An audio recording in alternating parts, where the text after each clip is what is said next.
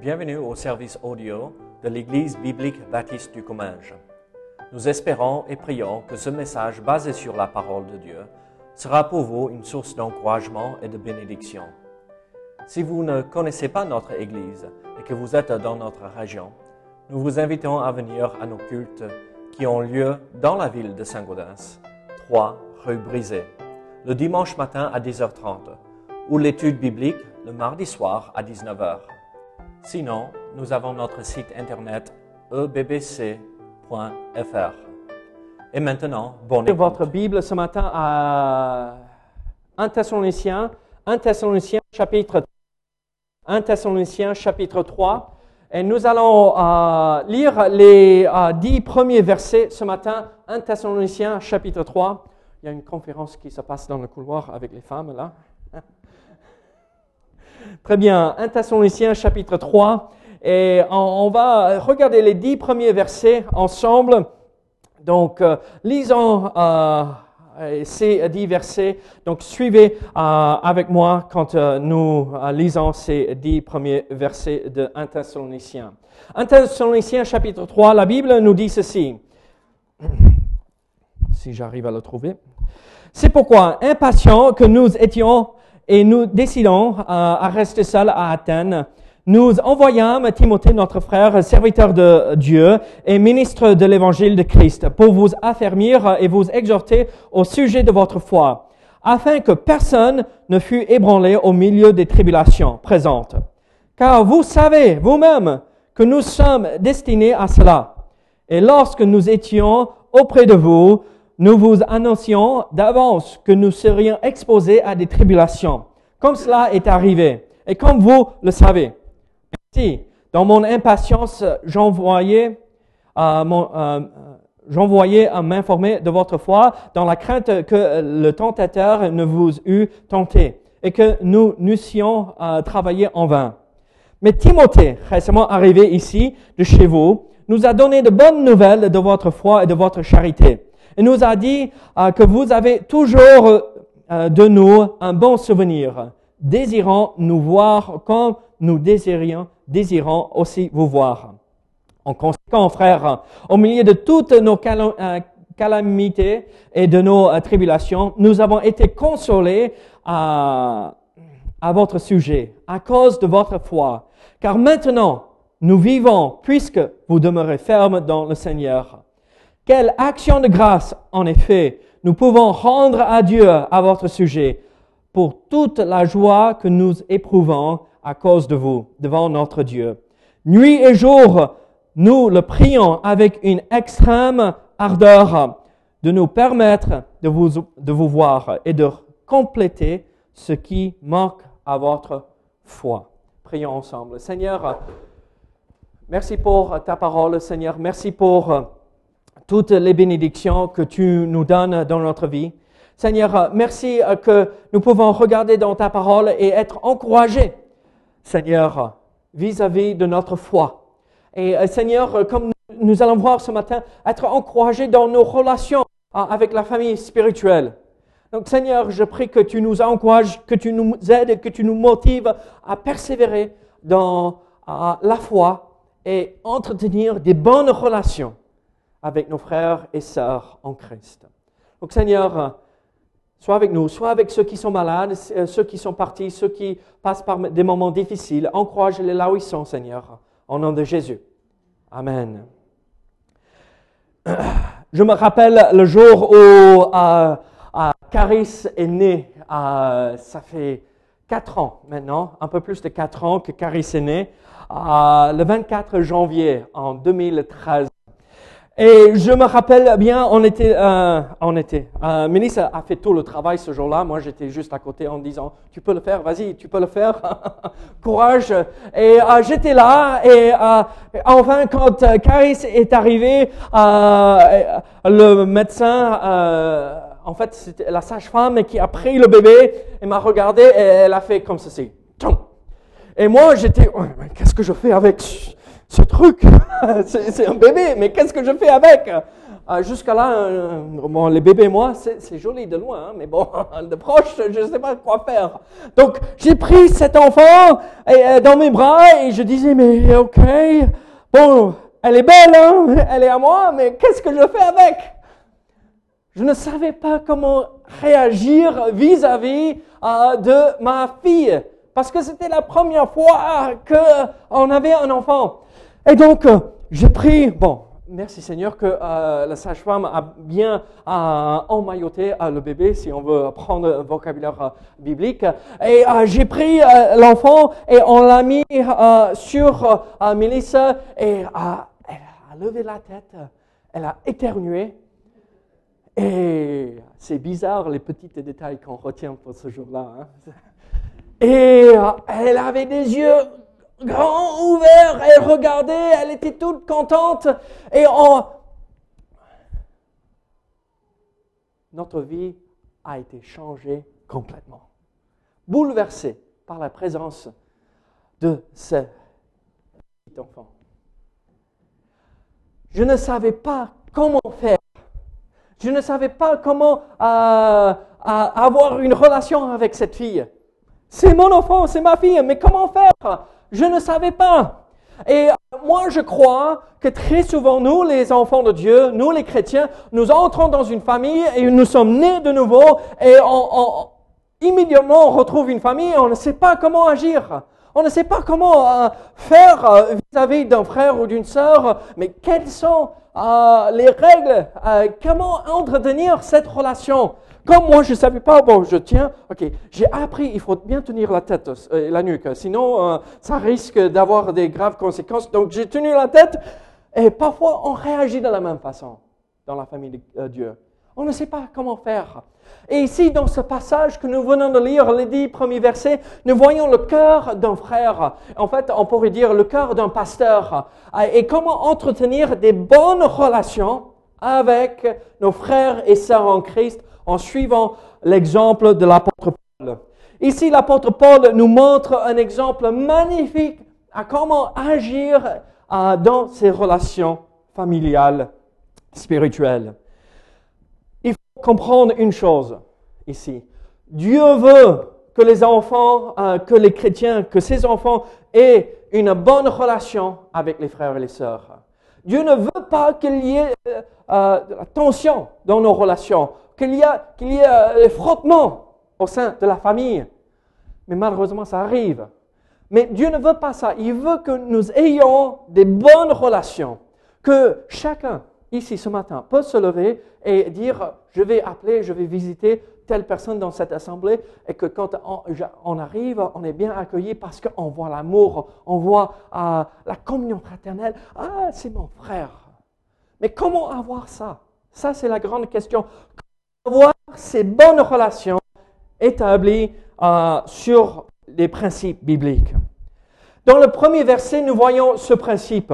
Euh, l'apôtre Paul nous montre ceci. Dans le premier verset, euh, nous voyons ce principe. Le chrétien a de l'affection pour ses frères et sœurs spirituels. Pour avoir une bonne relation dans la famille spirituelle, il faut avoir de l'affection pour ses frères et sœurs. Et c'est quelque chose qui doit être développé ça ne vient pas naturellement parfois. Il faut développer, travailler à, aimer et avoir de l'affection pour nos frères et sœurs. Regardez euh, le verset euh, premier. C'est pourquoi, impatients que nous étions, et nous décidons à rester seuls à Athènes. Vous lisez ce verset et David, tu tires à... Il faut avoir de l'affection de ce verset-là? Oui, vous vous rappelez l'illustration On attendait à l'arrivée de la petite Caris. Je ne sais pas comment l'expliquer, mais j'étais impatient de son arrivée. Et j'avais déjà de l'amour pour cet enfant que je n'ai jamais vu, sauf avec euh, l'échographie. Et ça, c'est des lignes grises euh, et ça n'a aucun sens. Mais euh, le médecin dit, ça c'est le bébé. Oh, je vois la tête, mais en dehors de ça, je ne sais rien. Mais j'aimais cet enfant avant qu'elle naisse même. J'étais impatient de son arrivée. Et donc, euh, ici, l'apôtre Paul nous transmet cette vérité. On voit son cœur. Il, il, veut être là, présent avec les frères et les sœurs. Et passer du temps ensemble. il aimait les frères et les sœurs. Ici, dans ce chapitre 3, nous découvrons le cœur de l'apôtre Paul qui bat pour ces chrétiens. Il vit chaque jour en pensant à eux. Mes amis, quand nous rentrons dans cette famille spirituelle, pour avoir une bonne relation, il faut aimer les uns les autres. Comme euh, je vous dis très souvent le mardi soir, surtout sur euh, les, euh, les, études bibliques sur la famille, l'amour est une décision. Ce n'est pas des émotions, c'est une décision. Je vais aimer la famille de Dieu. Parce que nous ne sommes pas aimables, honnêtement. Mais regarde Bruno, comment c'est possible d'aimer cet homme-là? Vous voyez ce que je veux dire? Mais il vient, et il boit mon café, et son témoignage, c'est, il passe chaque jour pour boire mon café, et, ah, et vous savez, quand il ne passe pas, honnêtement, ce n'est pas parce qu'il est là, mais quand il ne passe pas, Normalement, il passe entre 14h et 16h, quelque chose comme ça, si ce n'est pas euh, avant midi. Euh, mais si 16h arrive et il n'est pas passé, je commence à me poser des questions, mais qu'est-ce qui se passe? Mais est-il malade? Euh, Il a eu quelque chose, il ne m'a pas prévenu qu'il ne passait pas. Regardez, ça doit être comme ça pour nous tous. Ce désir de se côtoyer, ce désir de vivre, pas toujours chez les uns les autres, mais vivre toujours en lien et en relation, en aimant le temps que nous passons ensemble. Ici, nous voyons que euh, euh, euh, l'apôtre Paul était impatient de les voir et d'avoir de leurs nouvelles. Et on voit que ça montre l'affection qu'il avait pour l'apôtre Paul. Donc nous voyons le cœur, nous voyons euh, de Paul et nous voyons le fardeau de Paul. Et, euh, euh, finalement, il ne pouvait plus supporter de rien faire et rien savoir par rapport à ces Thessaloniciens et il envoie Timothée. Il envoie Timothée pour avoir des nouvelles de, cette église à Thessalonique. C'est un peu comme nous aujourd'hui. Bon, on n'a plus besoin d'envoyer un messager, d'accord? On peut prendre le portable et, et on appelle et, ou on envoie un SMS et on prend des nouvelles. Vous voulez montrer de l'affection, de l'amour pour vos frères et sœurs en Christ? Communiquez, parlez les uns les autres et entretenez ces relations. Donc nous voyons pour avoir une bonne relation euh, euh, dans la famille spirituelle, il faut avoir de l'affection, euh, ou le chrétien a de l'affection pour ses frères et sœurs spirituels. En verset 2, nous voyons ceci. Nous voyons que le chrétien se sacrifie pour ses frères et sœurs spirituels. Le chrétien se sacrifie pour ses frères et sœurs spirituels. Regardez verset 2. Regardez verset 2. Euh, nous envoyâmes Timothée, notre frère, serviteur de Dieu et ministre de l'évangile de Christ, pour vous affermir et vous exhorter au sujet de votre foi.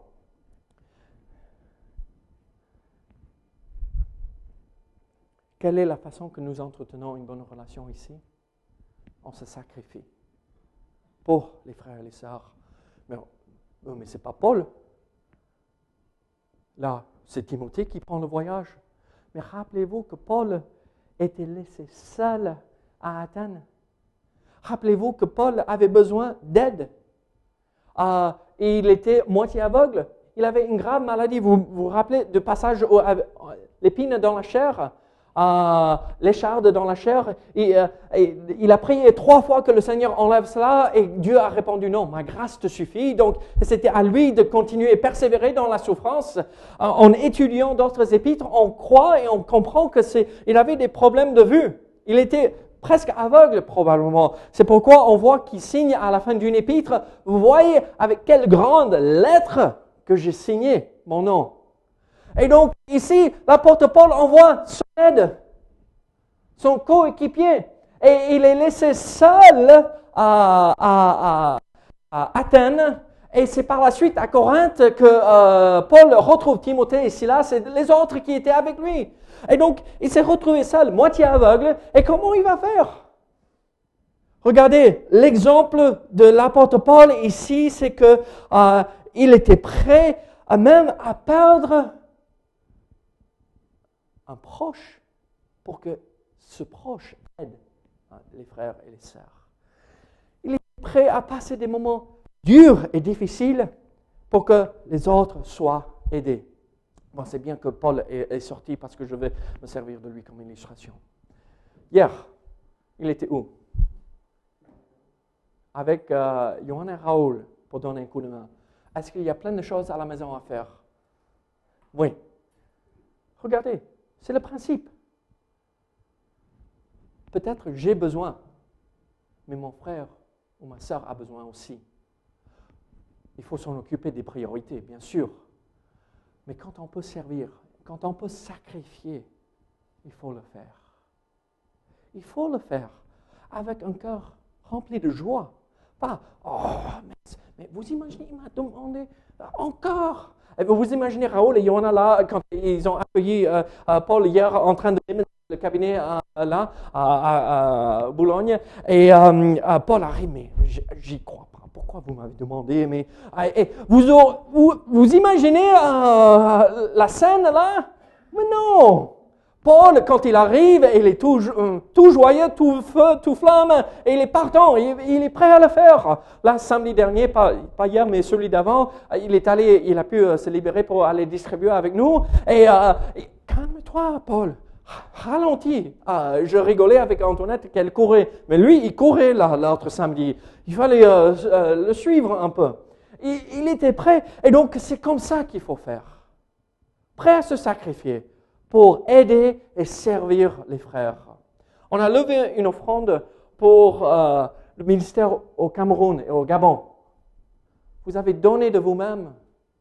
Vous avez sacrifié quelques pièces et quelques billets pour nos frères et sœurs au Cameroun, ici il y a deux, trois semaines ça. C'est comme ça qu'il faut faire. Regardez, euh, pour comprendre euh, le sacrifice que Paul avait fait, regardez ce qu'on dit de Timothée ici. Nous envoyons Timothée, notre frère, ministre de Dieu dans l'évangile de Christ, pour vous affermir et vous exhorter au sujet de votre foi. Nous envoyons, dans le texte original, euh, euh, c'est le on, mais c'est je.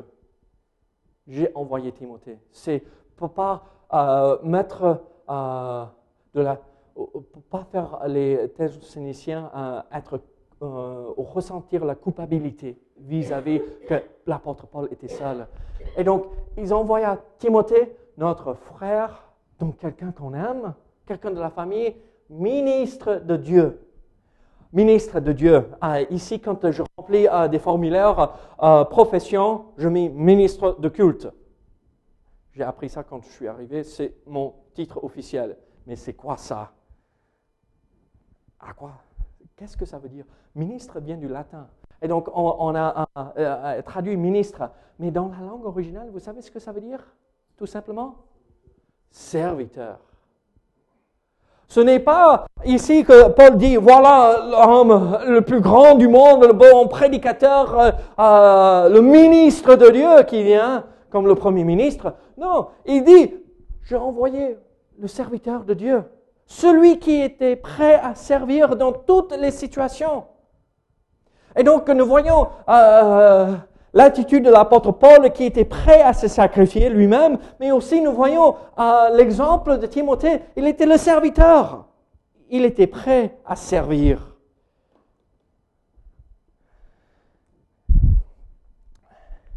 Je reviens à l'illustration de Caris. Mélis et moi, premier bébé, il y a quatre ans de cela, on, est entré de l'hôpital, on a pris Caris et on l'a mis dans euh, son berceau, euh, juste à côté du lit. La première nuit, chaque fois qu'elle se retournait ou elle bougeait, c'est est-ce qu'elle va ah, Ok, ça va. Euh, chaque fois que oh non, qu'est-ce qu'il y a? Et après ah oh, elle est malade? Non, ok. Ça a duré deux semaines dans notre chambre. Deux semaines, on ne pouvait plus supporter. On ne dormait pas. Et donc, euh, on l'a mis immédiatement dans euh, sa chambre, plus ou moins, Euh, deux semaines après qu'elle est entrée à, la maison, je sais que c'est peut-être choquant pour certaines cultures où on garde l'enfant avec nous jusqu'à l'âge de 4-5 ans, d'accord? Mais nous, il faut qu'on dorme, sinon l'enfant va quand même mourir parce que nous, on va mourir. Et donc, on ne pouvait plus. Et donc, on a mis un, Caris dans sa chambre, elle était tout bien. Et nous, euh, les, euh, parents euh, haute technologie, on a mis une caméra pour que nous puissions voir infrarouge, pour qu'on puisse voir l'enfant. Peut-être d'autres parents ici comprennent ce que je veux dire. Chaque fois qu'elle se retournait, au moins, ah, ok, on n'a pas besoin de se lever du lit. Mais vous voulez savoir ce que c'est un serviteur, une servante? Chaque deux heures avec cette fille. Il fallait lever pour la faire manger. Chaque trois heures après, trois heures, oh c'est bien. Après, chaque quatre heures, c'est se lever, même quand on est fatigué, même quand nous, on a le sentiment on ne peut plus. Mélisse se lever pour aller dans la chambre, pour donner à manger. Peut-être Dieu vous montre que chez vous, vous n'en pouvez plus. Et beaucoup d'entre nous, nous sommes à, ce stade-là, n'est-ce pas? Quelle meilleure façon de s'en sortir que d'enlever le regard de notre situation et lever la tête et regarder chez les autres pour les aider. Ça change nos idées, ça change notre façon de voir et peut-être on a besoin de plus se focaliser sur nos soucis et aider nos frères et nos sœurs en Christ. Regardez, nous voyons alors, euh, pour entretenir des bonnes relations, il faut, euh, dans la famille spirituelle, il faut avoir de l'affection euh, pour les frères et les sœurs. Il faut se sacrifier pour eux. Mais aussi, en versets 3 à 4, nous voyons ceci. le chrétien a compassion de ses frères et sœurs spirituels. Le chrétien a compassion de ses frères et sœurs spirituelle. Regardez versets 3 et 4. Versets 3 et 4 nous dit ceci, afin que personne ne fût ébranlé au milieu des tribulations présentes, car vous savez vous-même que nous sommes destinés à cela. Et lorsque nous étions auprès de vous, nous vous annoncions d'avance que nous serions exposés à des tribulations comme cela est arrivé. Et comme vous le savez. Regardez, ici l'apôtre Paul exprime, exprime à ces chrétiens, regardez, vous allez souffrir. Je vous avais expliqué que vous allez souffrir. Et à la fin, vous êtes passé par la souffrance. Et quelle est sa réaction? C'est pas Ah, mais Bruno, je t'avais dit que tu allais avoir mal si tu fais ça. Mais euh, c'est n'importe quoi, je t'ai dit. Euh, vous savez, parfois les parents réagissent comme ça, n'est-ce pas? Euh, Mais mon fils, je t'avais expliqué, si tu fais ça, il y aurait ces Mais là, l'apôtre Paul ne dit pas ça. Il voyait la persécution, la souffrance que les enfants euh, allaient, euh, les, enfants chrétiens, les, les, chrétiens là, ils allaient passer et vivre. Et il a toujours de la compassion.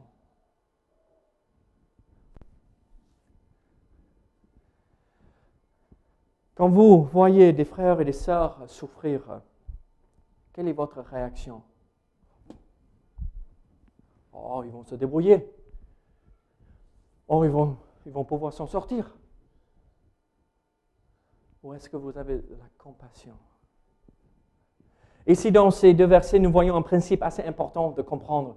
Regardez, nous sommes prévenus que nous allons souffrir.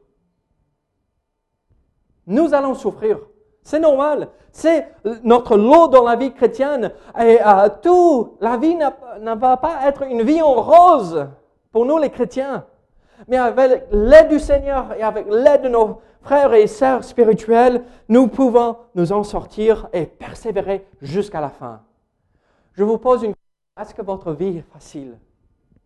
Et je regarde à tout le monde et euh, euh, je connais et je sais un tout petit peu de ce qui se passe chez tout le monde ici. Et toutes vos têtes euh, devraient euh, cogner, pas verticalement, mais horizontalement. La vie n'est pas facile. Hein? La vie n'est pas facile du tout. Mais vous savez ce qui encourage, ce qui aide dans ces difficultés? Quelqu'un qui vient à côté. Ah, ça va. Je suis là. Je prie pour toi. J'ai pensé à toi cette semaine. J'ai prié pour toi pendant un petit moment. Et comment ça se passe dans cette situation? Et euh, est-ce que la situation meilleure Ou même notre présence seule encourage? Je vous pose une question. Avez-vous de la compassion pour vos frères et vos sœurs en Christ? Ici, nous comprenons que l'apôtre Paul s'inquiète que les chrétiens thessaloniciens allaient baisser les bras à cause de la souffrance. Mais il est encouragé du fait qu'ils ne sont pas partis de la famille de Dieu. J'ai trouvé euh, euh, un exemple euh, et quelques idées d'un commentaire biblique et je vais vous les partager. Pourquoi les épreuves sont importantes pour nous dans notre vie chrétienne? Pourquoi les épreuves sont importantes pour nous? Et donc, est-ce qu'on peut fermer et éteigner les radiateurs, s'il vous plaît Pourquoi les épreuves sont nécessaires dans notre vie chrétienne? En fait, la Bible nous dit ceci. Elle prouve la réalité de notre foi élimine ceux qui euh, ne sont que des chrétiens de nom. Regardez, euh, pourquoi les épreuves sont importantes euh, pour l'Église et dans la vie des chrétiens? Parce que quand nous passons par les souffrances, seuls les enfants de Dieu vont tenir ferme. Seuls ceux qui sont au Seigneur vont pas baisser les bras. Et ça enlève ceux qui se disent chrétiens, tout simplement. Et donc, euh, nous voyons ce principe euh, dans 1 Pierre chapitre 1 verset 7. Donc, les épreuves sont une bonne chose, mais aussi elles nous rendent capables de réconforter et encourager d'autres qui passent par des épreuves. Elles nous rendent capables d'encourager. Si moi je suis passé par une maladie, et euh, j'ai souffert dans un moment donné et je vois un frère ou une sœur qui passe par la même chose, je peux dire, ah mais le Seigneur m'a encouragé même à travers ces, soucis. Et donc, euh, je vais prier que le Seigneur vous encourage. On peut compatir et encourager dans la souffrance. De Corinthiens chapitre 1 verset 4. Mais les épreuves aussi développent certaines vertus, telles que l'endurance Sabrina, c'est facile de continuer. C'est dur. Tu m'avais pas dit à un moment donné que tu courais, faisais un peu de footing? C'est dur, un ou deux kilomètres. Cinq kilomètres. Quand on fait un kilomètre, on apprend qu'on peut faire deux kilomètres. Quand on passe par l'épreuve de 2 km, on peut atteindre 3 km. Et quand on est passé par 3 km, on apprend, mais qu'est-ce que c'est un kilomètre de plus? Vous voyez ce que je veux dire? Au fur et à mesure que nous passons par des moments difficiles, nous comprenons, ah mais avec l'aide du Seigneur, je peux. Et on développe de l'endurance, de la persévérance. Je vous ai raconté à ceux qui sont là depuis un petit moment, j'ai couru ce marathon quand j'avais 25 ans. 25 ans, quelque chose comme ça, euh, un marathon, 42 kilomètres. Je me suis entraîné pendant une année entière pour euh, ce 42 km, 42,6 km je crois, ou quelque chose comme ça. Et c'est long, c'est très long, des kilomètres. Premier, euh, premier 10 km, ça va, ça, tout va bien. À 20 km, ah, je suis fatigué. Et vous savez ce qui se passe? Le corps dit stop. J'en peux plus. Et euh, c'est le cerveau qui commence à dire ah, mais arrête-toi, c'est pas normal. Euh, il faut que il y a une voiture juste à côté, monte dans la voiture, prends la voiture pour terminer les 20 derniers kilomètres. C'est ridicule. On a toute la technologie, mais tu continues à courir et tu continues. Et à la fin, c'est plus le cerveau qui te dit stop, c'est le corps qui commence à souffrir. Et euh, tu dis mais mince alors j'ai mal aux jambes je peux plus respirer, j'ai un point dans euh, euh, la côte, ah, je, courais comme ceci avec les bras euh, serrés contre le corps pour pas me fatiguer maintenant. Ils sont comme ça, je peux plus courir. Et on arrive à 30 km et euh, bon, j'ai fait les 30 derniers kilomètres, je vais faire au moins les 10, 12 derniers quand même. Et après le corps dit non, stop. Et après, c'est pas juste le corps qui est en souffrance, mais honnêtement, le corps commence à se détruire. Quand j'ai enlevé mes chaussures à la fin de ces 42 km, la peau de... Là, quoi? Plante de pied se retrouvait plus là. C'était parti. Mais vous savez ce qui s'est passé? J'ai vécu, j'ai survécu. J'ai failli mourir. J'ai failli laisser ma vie derrière. Et les derniers 5 kilomètres, il y avait un pont. Il fallait monter et descendre. Je marchais, je ne pouvais plus courir. Hein. Je marchais pour monter. Ce n'est rien. Vous savez ce que ça m'a appris? Ce n'est rien. Je peux, pas juste physiquement, mais je peux mentalement aussi. Quand la souffrance arrive, les épreuves arrivent, vous avez survécu à cela, alors ça veut dire je peux survivre avec l'aide de Dieu ici aussi. Quelle est cette situation difficile que vous vivez à l'instant même? Si Dieu vous a aidé auparavant, il va vous aider maintenant à vous en sortir. Donc faites-lui confiance, persévérez jusqu'à la fin. Ne baissez pas les bras. Ça informe notre caractère aussi, n'est-ce pas? Romains chapitre 5, verset 3. Les épreuves nous rendent plus de zèle à répandre l'évangile aussi. Acte chapitre 4, verset 29. Quand nous passons par les épreuves et nous rendons compte que la vie est juste euh, éphémère, juste une fumée qui monte et qui est partie rapidement, et on voit que à travers les épreuves qu'on ne va pas vivre euh, jusqu'à 120 ans, mais regardez, si moi je ne vais pas survivre longtemps, et les autres non plus, donc autant les annoncer l'évangile et pour les amener à Jésus-Christ pour qu'ils aient cette vie éternelle. Et donc ça nous motive, ça nous rend plus zélés pour l'annonce de l'évangile et elle nous aide à débarrasser euh, notre vie de certaines scories ou les choses qui ne servent à rien. Les petits restes de cette vie passé avant Jésus-Christ.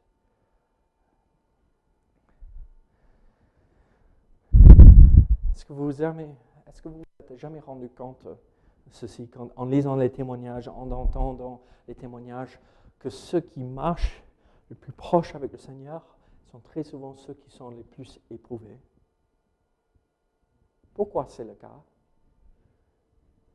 Moi, je n'ai pas la réponse, mais je sais ceci cette épreuve, ces épreuves qui vivent très souvent, bon, j'ai plus l'énergie de, m'en occuper de ça, ça ne sert plus à rien, je vais me fixer, me concentrer sur les choses importantes, Dieu. Ne gaspillez pas votre temps en train de faire tout et n'importe quoi. Concentrez-vous dans le service pour le Seigneur. Les épreuves nous aident à comprendre qu'il faut faire et agir comme cela.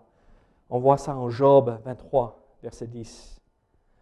Alors, mes amis, les épreuves sont là, elles sont réelles, comme l'Église de Thessalonique a, vécu. Mais à travers cela, nous voyons que quand un frère ou une sœur est dans la souffrance, nous pouvons avoir de la compassion pour eux. Mais il y a euh, une autre chose qui nous montre qu'il faut euh, ce qu'il faut avoir pour avoir une bonne relation dans notre famille spirituelle? La euh, quatrième chose, c'est ceci. Le chrétien protège ses frères et sœurs spirituelles. Le chrétien protège ses frères et ses sœurs spirituelles. Regardez verset 5. Regardez verset 5, nous voyons ceci. Ainsi, dans mon, mon impatience, j'envoyais euh, m'informer euh, de votre foi dans la crainte que le tentateur ne vous eût tenté et que nous eussions, nous travaillé en vain. Qu'est-ce que nous voyons ici? on voit que le chrétien protège ses frères. On a vu dans le verset précédent, verset 2, que euh, Paul a envoyé Timothée. Et en fait, ce qui se passe ici, il envoie Timothée pour les encourager dans la foi, pour qu'ils ne, baissent pas les bras, qu'ils ne s'affaiblissent pas dans leur vie chrétienne. Et euh, l'apôtre Paul dit, euh, de mon impatience, j'envoie m'informer de votre foi. J'envoie Timothée. J'envoie Timothée pour vous encourager, pour que vous soyez protégés du tentateur. C'est qui le tentateur? Vous le savez, c'est celui qui a empêché Paul d'y aller à deux reprises, comme on a vu à la fin de, euh, chapitre 2. Euh, et donc nous comprenons que euh, le moyen de protéger les frères et les sœurs en Christ, c'est Timothée. Comment vous pouvez protéger nos frères et nos sœurs en Christ? Priez. Quelle est la meilleure façon qu'on protège nos frères et sœurs? Prier et avertir. Prier et avertir. Je suis égoïste. Je vous pose une question. C'est quand la dernière fois que vous avez prié pour moi? Vous êtes égoïste. Demandez-vous cette question. C'est quand quelqu'un a prié pour moi.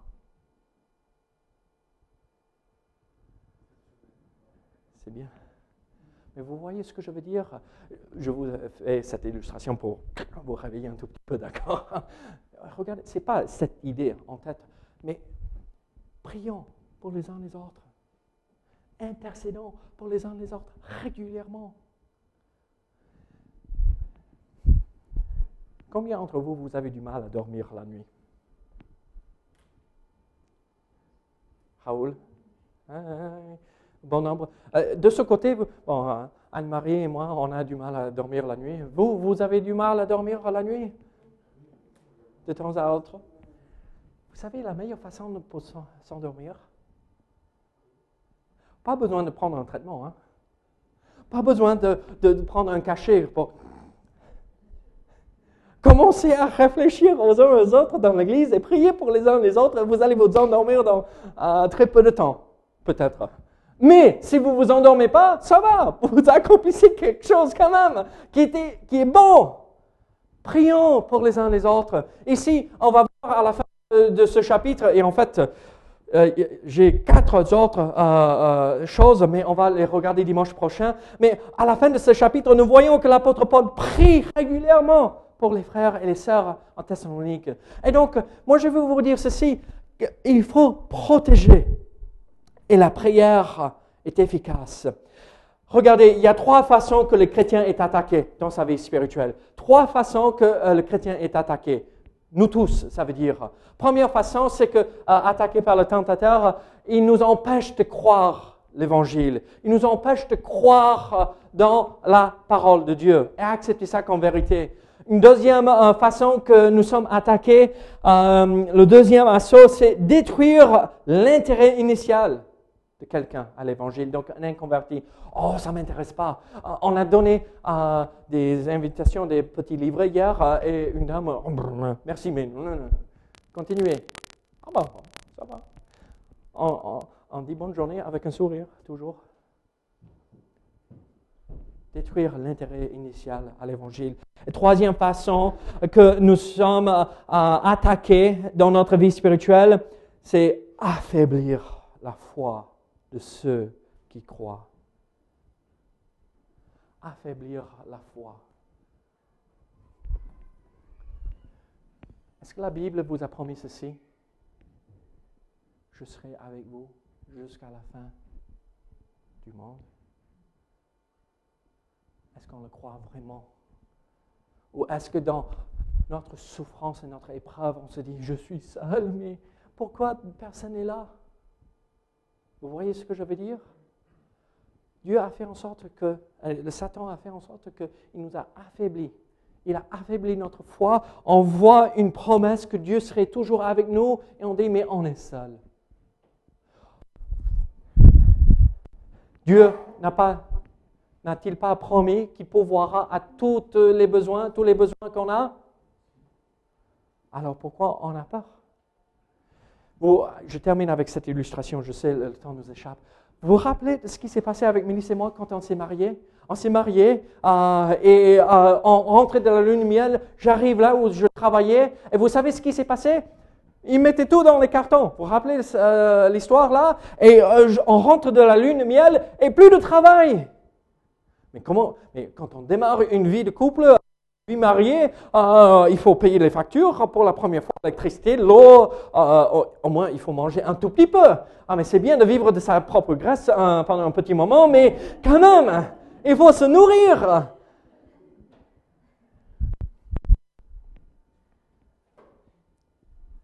On n'a jamais manqué de quoi que ce soit.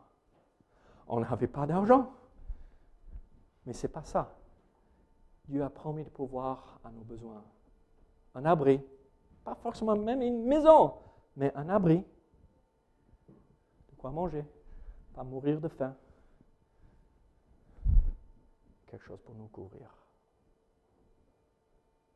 Le reste, c'est la cerise sur le gâteau. Alors, Dieu nous a promis de pouvoir à nos besoins. Pourquoi on pleure? Pourquoi on, on perd la foi quand on a toujours tout ce qu'il nous faut? Mes amis, pour avoir une bonne relation dans la famille spirituelle, c'est un peu comme quand je prenais ma fille pour la première fois, on ne sait pas comment agir. On ne sait pas comment. Ok, la tête là. Bon, ok, comme ça.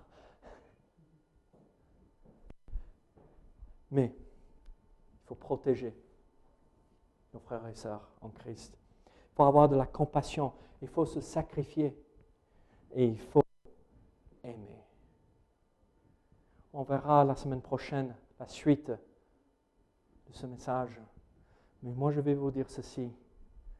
Maintenant, vous savez ce qui se passe avec ma fille? Elle n'est plus petite, hein, elle est grande. C'est plus un bébé, c'est une petite fille. Et vous savez ce qui se passe? Très souvent, euh, pas très souvent le matin, mais euh, de temps en temps, quand moi, je vais aller la chercher dans son lit, elle est dans un lit superposé.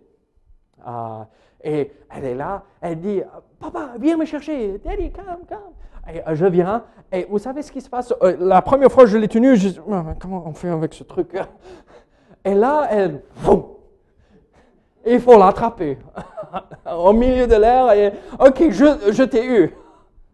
On n'a plus peur, parce qu'on a pris l'habitude. On sait comment faire. C'est la même chose dans la famille de Dieu. Maintenant, au fur et à mesure, petit à petit, on peut se lancer dans l'air. Et on saura comment s'y prendre. Pourquoi? Parce que nous suivons l'exemple de la parole de Dieu. Alors, est-ce que vous avez de l'amour? Que vous vous sacrifiez Est-ce que vous avez de la compassion Et est-ce que vous protégez vos frères et sœurs spirituels? Prions ensemble. Seigneur, merci pour euh, ta parole. Seigneur, merci pour cet exemple que tu nous as donné en Paul, Seigneur. Comment entretenir une bonne relation? Donc, Seigneur, aide-nous au nom de Jésus. Amen.